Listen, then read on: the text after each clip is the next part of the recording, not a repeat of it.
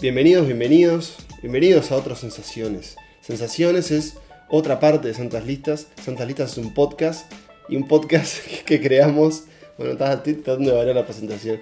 Eh, un podcast que creamos entre Emanuel Bremerman, que está a mi derecha, ¿Cómo están, gurises? ¿Todo bien? Nicolás Tavares, que está frente a mí, ¿Qué anda la banda? y Pablo Estarico, que soy yo, el que habla, el que presenta, que conduce. Lo supuse, que conduce lo este Sensaciones, que es una pequeña semblanza, unos pequeños pareceres, emociones, eh, pensamientos sobre un tema cinematográfico, conceptos cinematográficos.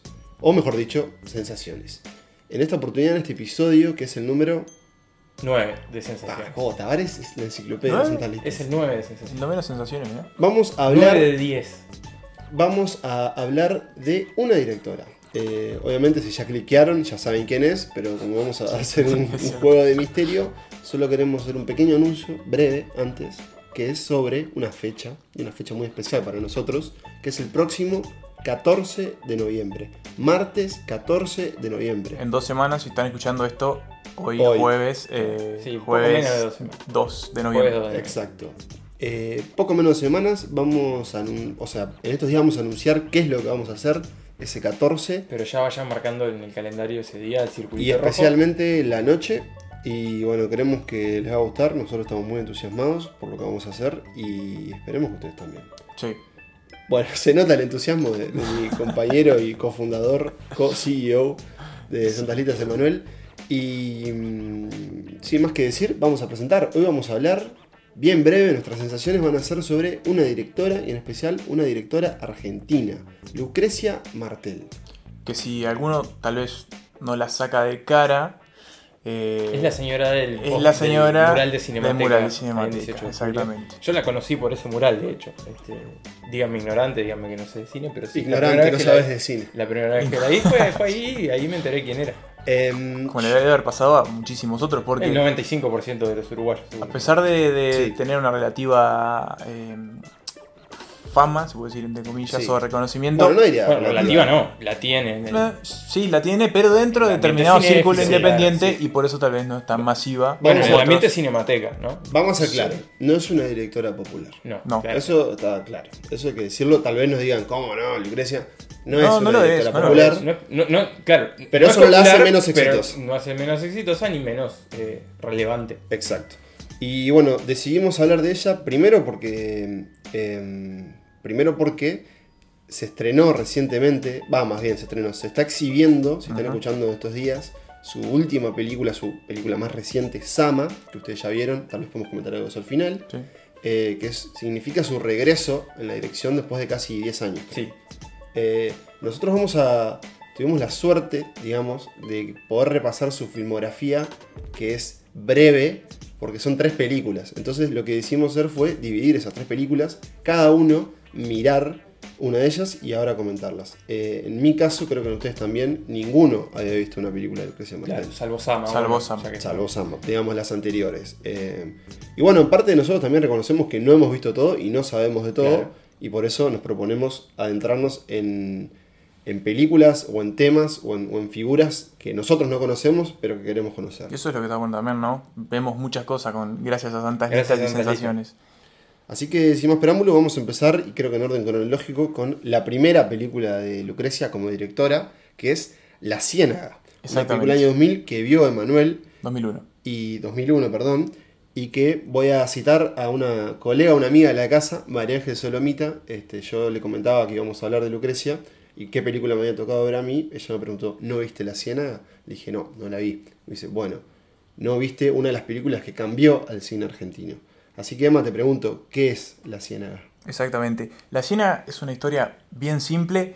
Este, primero hay que decir que es una historia que tiene mucho de eh, autobiográfica, se puede decir, para Lucrecia Martel, porque Lucrecia Martel nació en Salta y esta película, además de que transcurre en Salta, transcurre en esos veranos de que muchos se pueden sentir identificados, más que nada los que crecimos en el interior.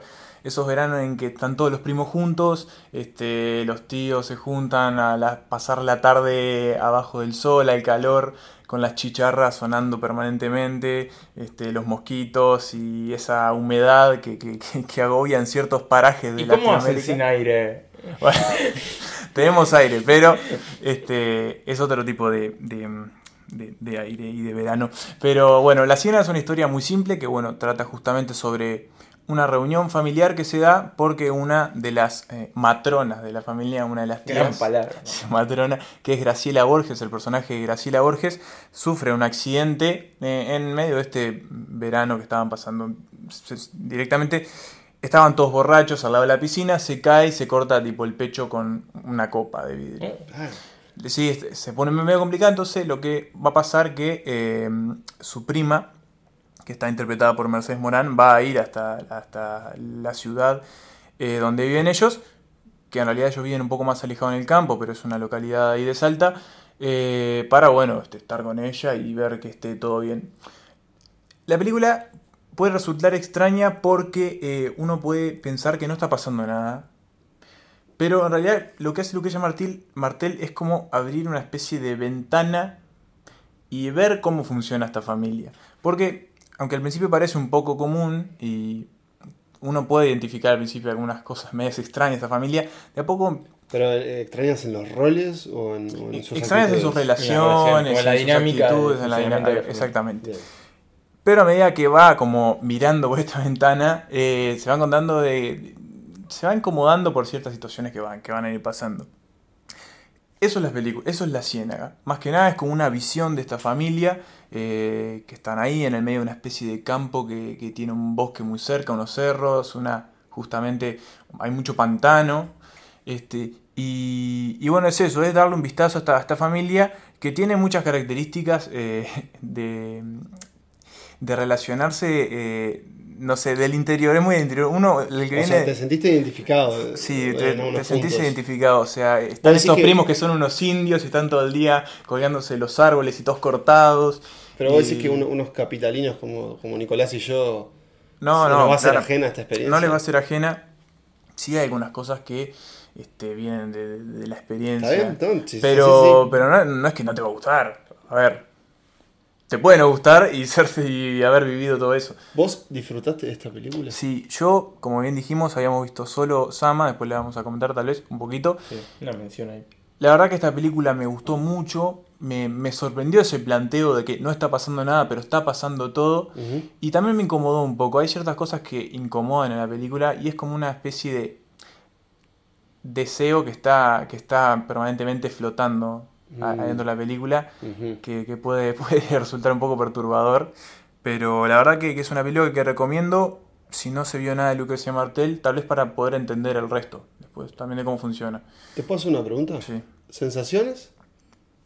Yo creo que es una, una muy buena película. Entiendo por qué de alguna manera fundó este nuevo cine argentino, que es algo que también una participante de este podcast, Pia Superviel, colega también, También me, lo me lo mencionó cuando estábamos hablando de la Ciénaga. eh, porque claro, tiene muchas técnicas y, y- y recursos y maneras de contar las cosas que como que le dieron un, un soplo de aire fresco a- al cine argentino y de alguna manera también con solo tres películas le dieron este renombre a Lucrecia Martel, el que tiene hoy en día. Cuatro ahora películas. Cuatro horas, claro, ahora son cuatro. Así que eso es la ciénaga y esas son mis sensaciones. Muy bien, muy, muy, muy bien resumido. Eh, me toca a mí. Te toca a vos, cronológicamente. La película eh, que me tocó ver fue la segunda película de Lucrecia Martel, que es La Niña Santa, que es una película que cuenta con la particularidad de que fue producida por Almodóvar, por Pedro Almodóvar, que es un director español, bueno, un reconocido director español, pero que también ha sido creo que muy importante en, la, en, la- en el posicionamiento de Martel a nivel internacional. Eh, ¿De qué va La Niña Santa? Que ustedes no vieron. No. No.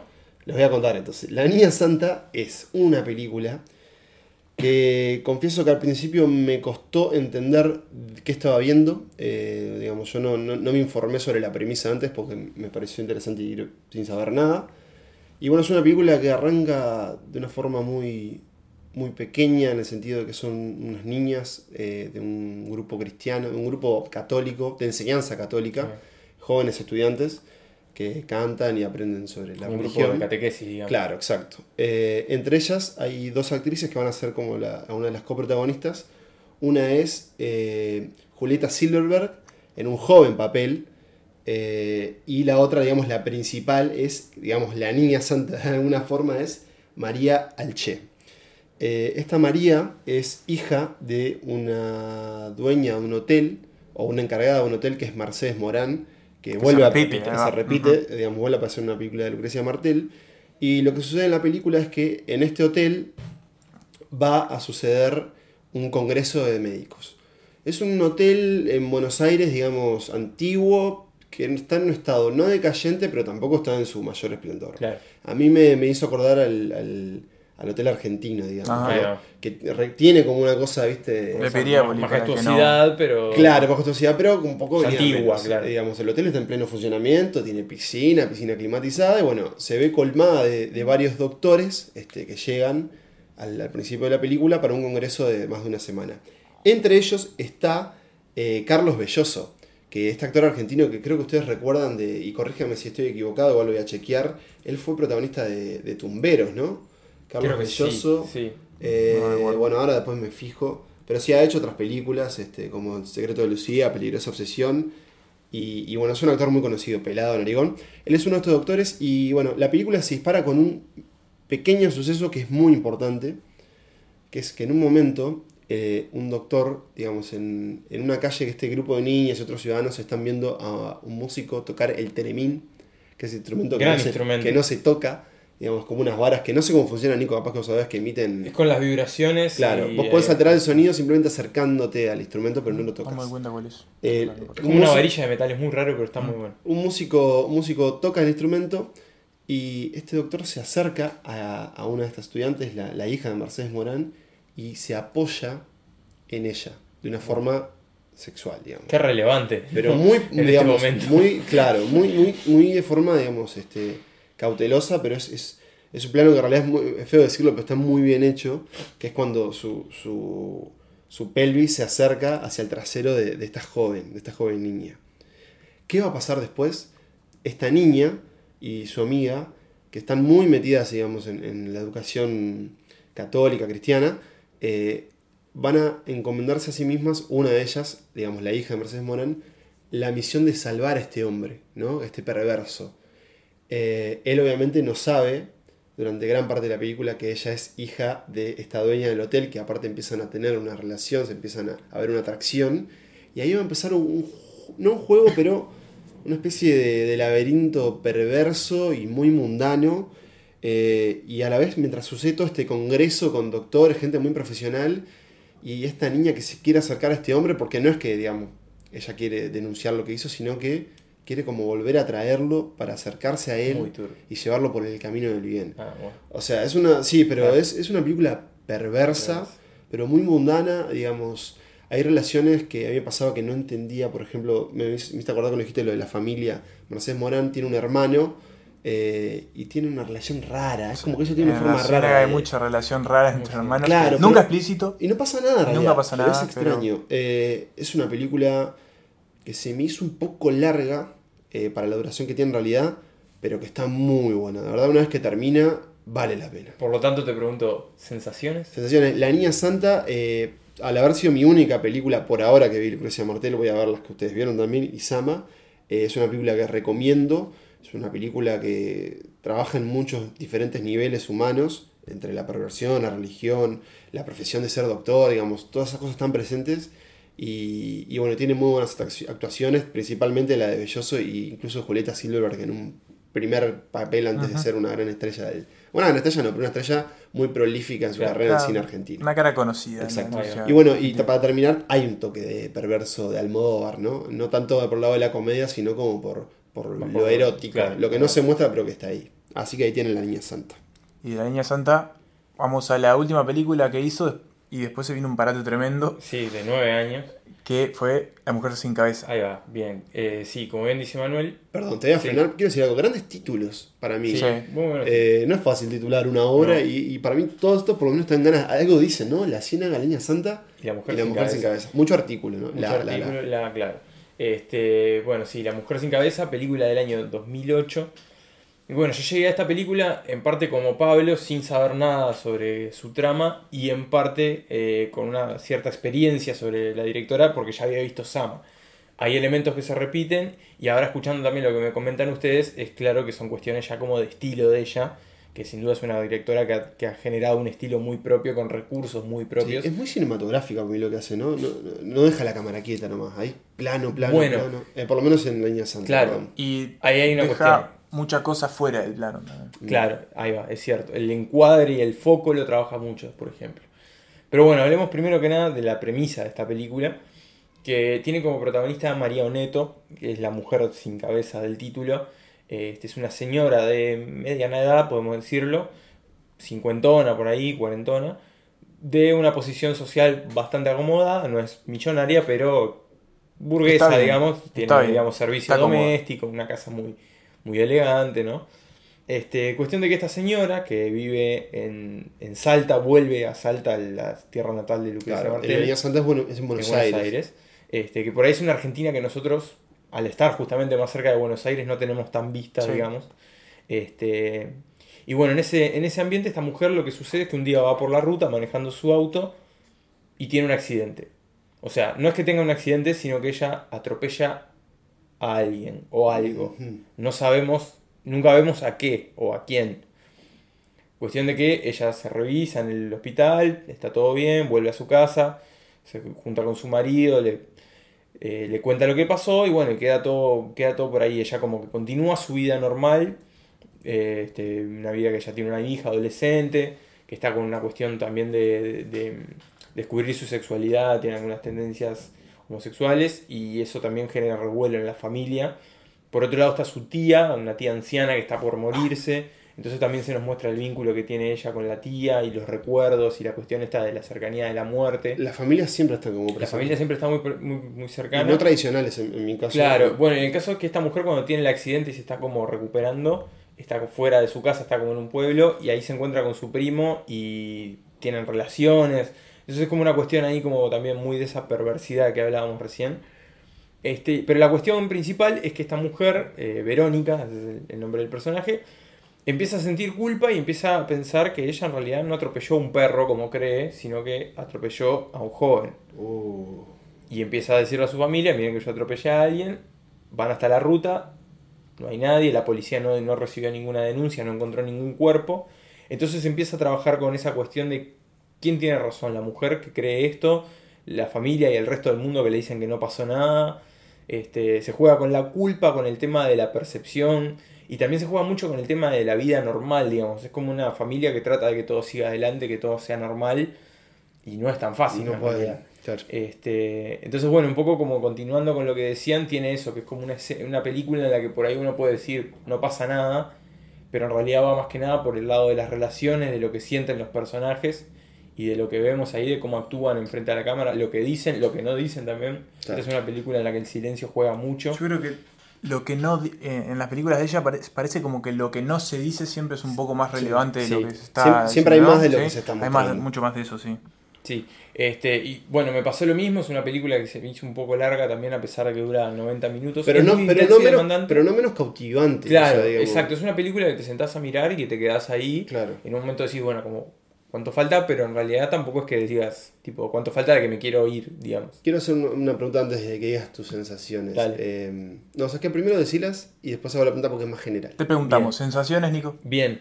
Bueno, como les decía, es una película que en realidad que, que me, me- me llamó mucho la atención, tanto por la forma. O sea, creo que Lucrecia Martel tiene eso que es un cine muy propio. Este, por Muy ahí- autor. Muy de autor, este, por ahí no es el tipo de cine que yo prefiero, que por ahí prefiero algo más. No masticado, pero más, como más lineal, que la historia se note un poco, que sea más, más, más visible. Este, pero sin duda que es muy, muy interesante lo que hace. Todo el tema del trabajo de cámara. En esta película la cámara siempre está fija. Es como si fuera un mueble, digamos.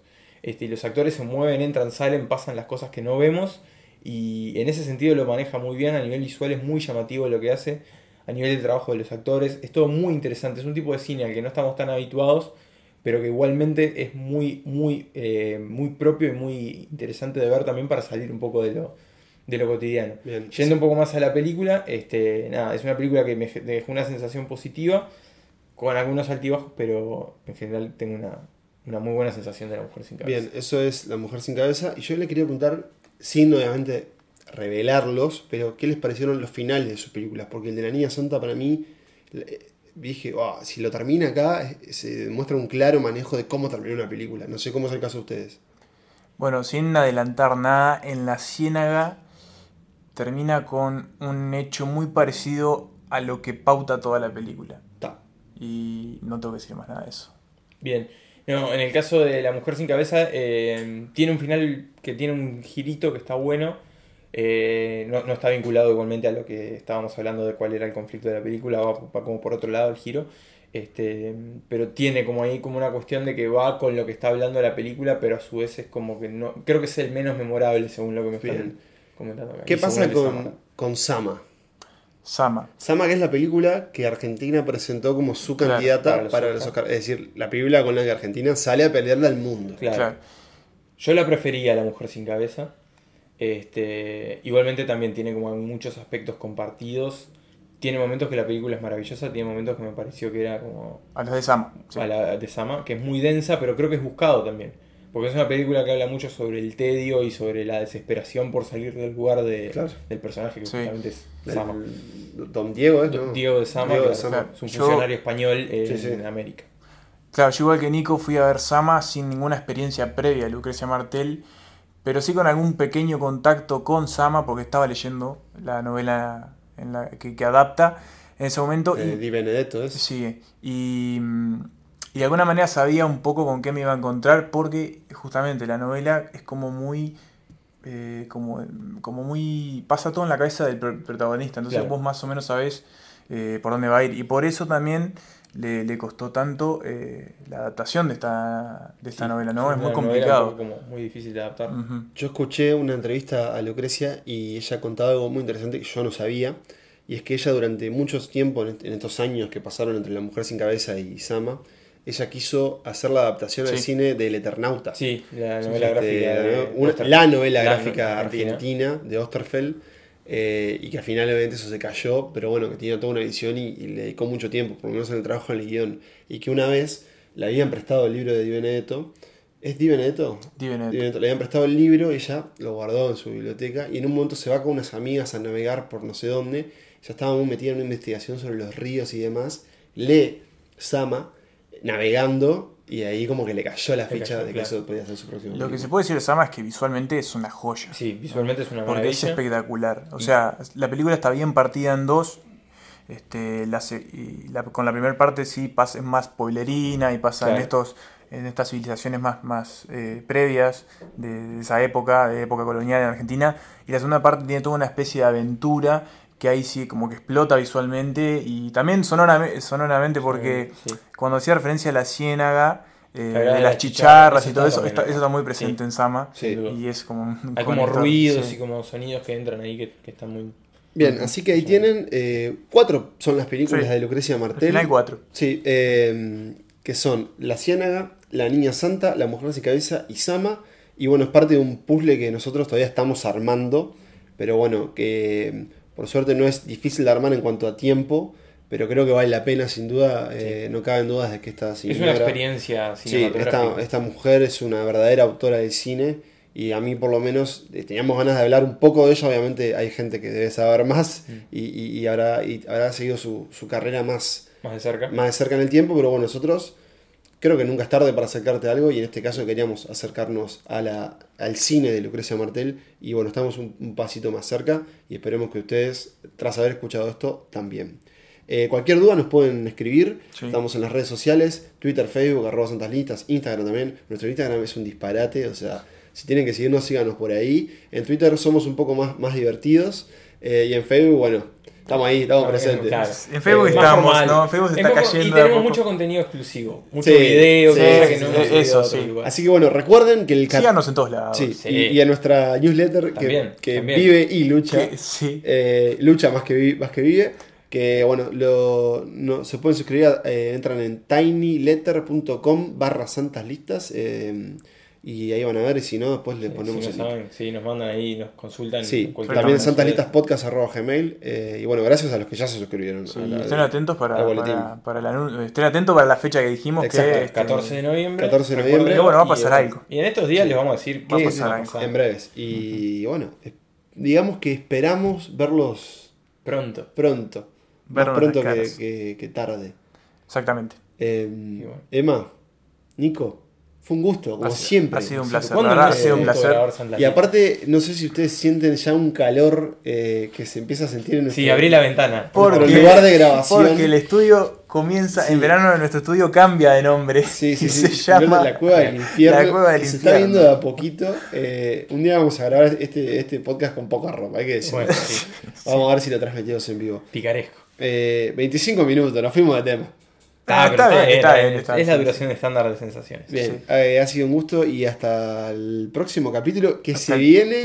Capitulón, pa, capitulón. Eh, yo diría que de acá al final de la temporada. No, no, No, Es todo espectacular. Una bomba atrás de Es espectacular. Imperdible, Sí, digamos. sí, sí, sí. este, Tampoco había que saturar el micrófono igual. Bueno, Ah, estamos No. emocionados. No, pero hablando en serio, si se vienen unos capítulos eh, imperdibles. Sí. Así que si no escucharon hasta ahora, eh, es un buen momento de arrancar.